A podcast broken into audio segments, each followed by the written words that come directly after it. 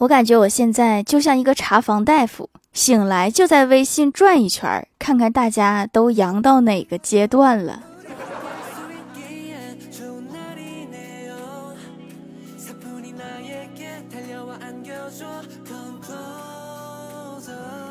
Hello，蜀山的土豆们，这里是甜萌仙侠段子秀《欢乐江湖》，我是你们萌豆萌豆的小薯条。我的理想职业一。家养小猫咪，装腔作势五分钟，荣华富贵十五年。校园流浪猫，光明正大的蹭吃蹭喝，被所有人喜爱。三自由的海鸥，去码头整点薯条。四水族馆的鳐鱼，上班偷吃同事。五峨眉山的猴子，没事就打路人耳刮子。就是不想当人了，太累了。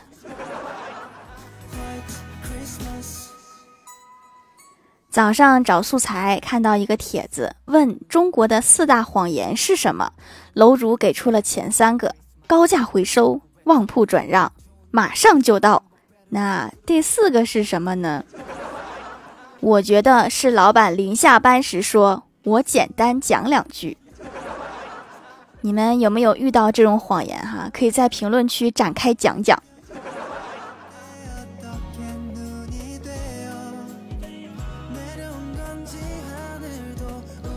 早上我哥手机响了，他正在洗漱，让我帮忙拿一下。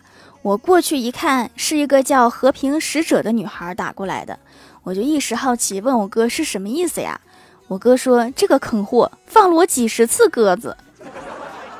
原来和平使者名不虚传呐！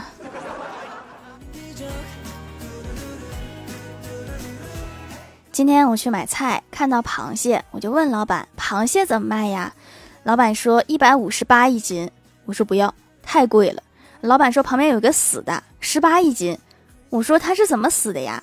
老板瞅了我一眼，说：“没人买，气死的。”老板，你这有没有刚气死的？给我来二斤。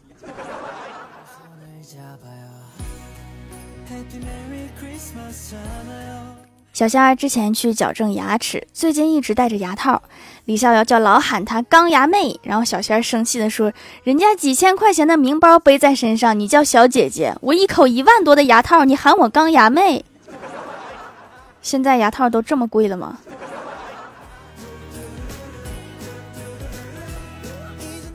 有一个嘴替朋友真解气。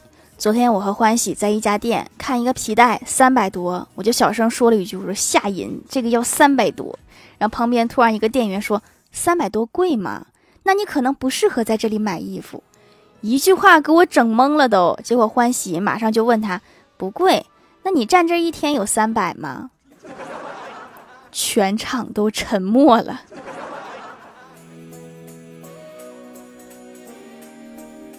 前台妹子阳了。我给他发微信，问他怎么样了。他说已经三十九了，马上四十了。我就安慰他，我说挺过去就好了。吃药了吗？前台妹子好像是没有看到我的话，接着说这个体温马上就要比我的数学成绩还高了。你数学考四十呢，厉害呀！去医院排队开药，看到旁边一个大爷正在打针，护士应该是个新手，连续扎了九针都没扎上。大爷实在受不了了，就问护士说：“姑娘，你是不是叫李时珍啊？”你这么一问，我感觉时针也够呛能扎上了。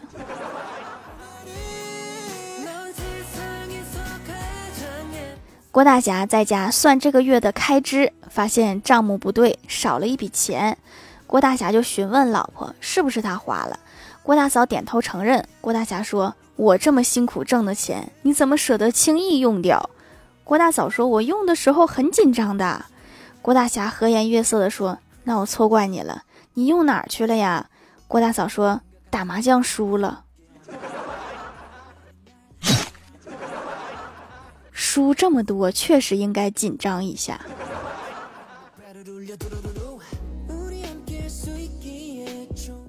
郭晓霞问郭大侠说：“爸比，我咋总感觉我比别人笨呢？”郭大侠叹了一口气说：“哎，爸对不住你。爸年轻的时候贪玩，把你扔起来五回，接住了四回。没接住那回是大头朝下摔的，是吗？”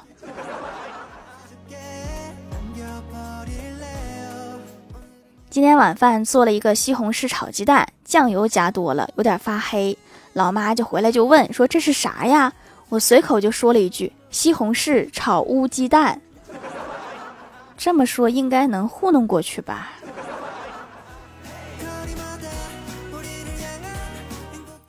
初中毕业时家长会，老师摸着我的头对我妈妈说：“这孩子很聪明，就是不用功。”我以为我是最特别的，只是自己不愿意变得优秀而已。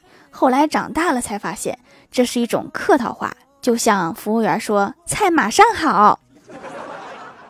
时光如果能倒退就好了。我想回到幼儿园的时候，不用写作业，天天疯玩。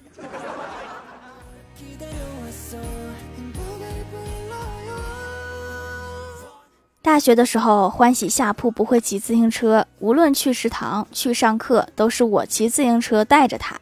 终于有一天，欢喜恋爱了。我说没关系，我永远忘不了你这个睡在我下铺的闺蜜，忘不了每天骑车带你买饭的日子。以后好好照顾男朋友。欢喜说不是，以后还得麻烦你骑车带我们两个。你要不要好好听听你刚才说的什么？晚上无聊看了一个僵尸电影，感觉僵尸好恐怖，但想了想，没有食堂大妈恐怖，因为食堂大妈老喜欢说两句话：一，你要吃哪个同学？二，你看看后面那么多人，你到底要吃哪个？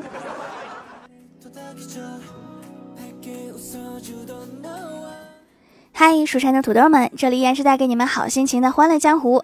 喜欢这档节目，可以来支持一下我的淘小店，直接搜店名“蜀山小卖店”，数是薯条的数就可以找到啦。还可以在节目下方留言互动，还有机会上节目哦。下面来分享一下听友留言。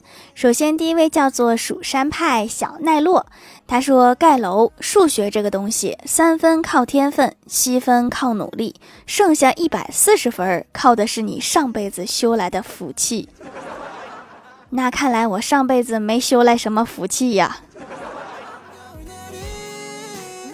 下一位叫做我要抢走连连，他说音乐课上老师提问，大家知道什么叫男高音，什么叫男低音吗？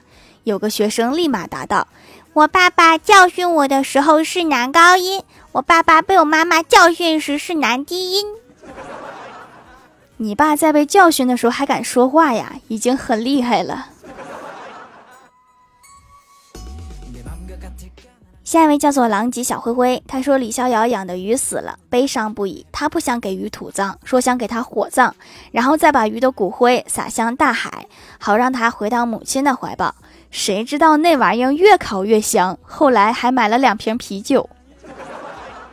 悲伤的泪水从眼角不是嘴角流出来。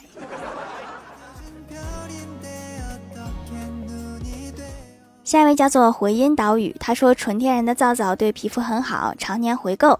家里的青春肌、熟龄肌都在一直用，抛弃洗面奶三年多啦，皮肤越来越好，还带着亮光，坚持下来白了两个度，慢慢养白的，虽然很慢，但是没有副作用。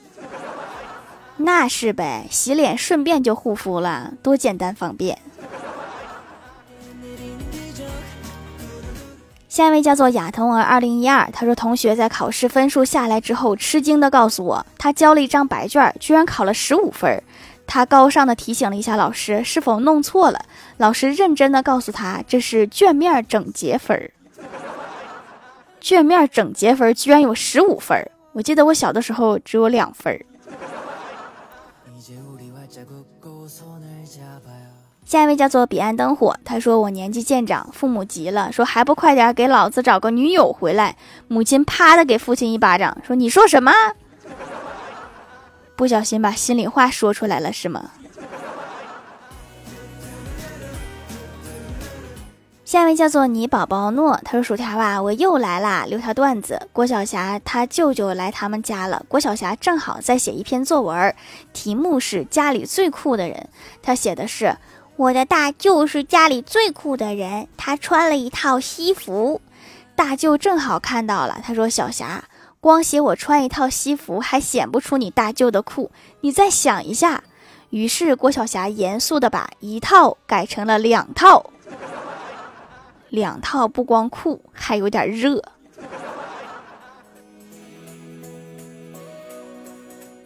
下一位叫做匿名买家，他说用了一段时间调掌门的皂皂，黑头上的鼻子基本看不见啦，值得推荐。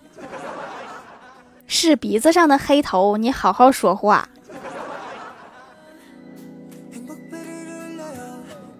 下一位叫做康康张晨曦，真棒，哈哈。他说薯条东北人，是不是一到冬天路滑结冰的话就会滑倒呀？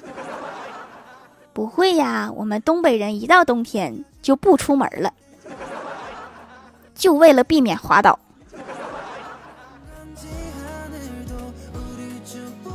下一位叫做我是木慈呀，他说条来条段子。疫情期间，郭大侠发了一条说说，药都准备好了，还差啥东西？网友神回复，就差感染啦。能不阳还是别阳了，太难受。下一位叫做薯条味的气泡水呀，他说郭晓霞说。爸爸，我长大了要当一名北极探险家。郭大侠说：“好啊，爸爸支持你。”郭晓霞说：“可是我现在要开始训练自己。”郭大侠说：“怎么个训练法呀？”郭晓霞说：“我每天要吃一个冰淇淋。”北极探险家都是从吃冰淇淋开始的吗？那我也想训练。